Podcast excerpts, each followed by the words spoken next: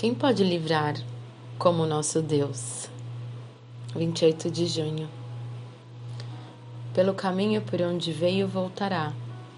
Não invadirá essa cidade, declara o Senhor. Eu a defenderei e a salvarei por amor de mim mesmo e do meu servo Davi. Segundo a Reis 19, 33, 34.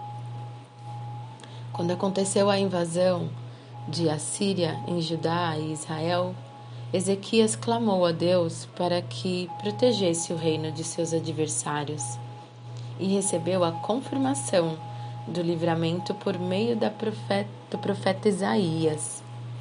Assim, o exército dos assírios foi destruído e os hebreus foram salvos daquela invasão estrangeira que ameaçava destruir Jerusalém. Naquela noite, o anjo do Senhor saiu e matou 185 mil homens no acampamento assírio.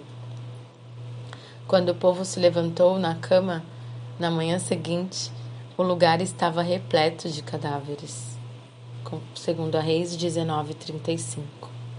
A Assíria era uma grande potência militar, muito poderosa. Sob o reinado de Senaqueribe, tomou a Babilônia.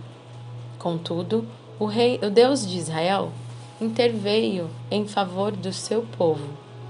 E Senaqueribe pagou caro com sua vida, como lemos. Assim, Senaqueribe, rei da Síria, desmontou o acampamento e foi embora. Voltou para Ninive e lá ficou.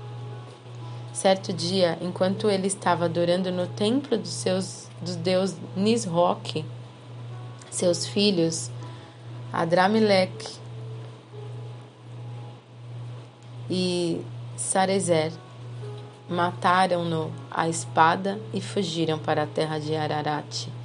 Seu filho Esar-Adon foi o seu sucessor. Deus estava com o rei Ezequias e com o seu povo. Por amor ao rei e ao seu nome, ele fez com que o poderoso assírio abandonasse a cerco de Jerusalém.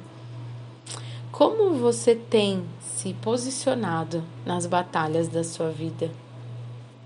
Seja um instrumento de bênção para sua família, sua empresa e sua nação. Que por meio da sua vida e da sua intercessão, Deus venha trazer livramentos aos que você protege e cerca em oração. Leituras bíblicas, Provérbios de 1 a 3. Eu sou Carolina Pereira e essas são as palavras de Deus de Carlito Paz.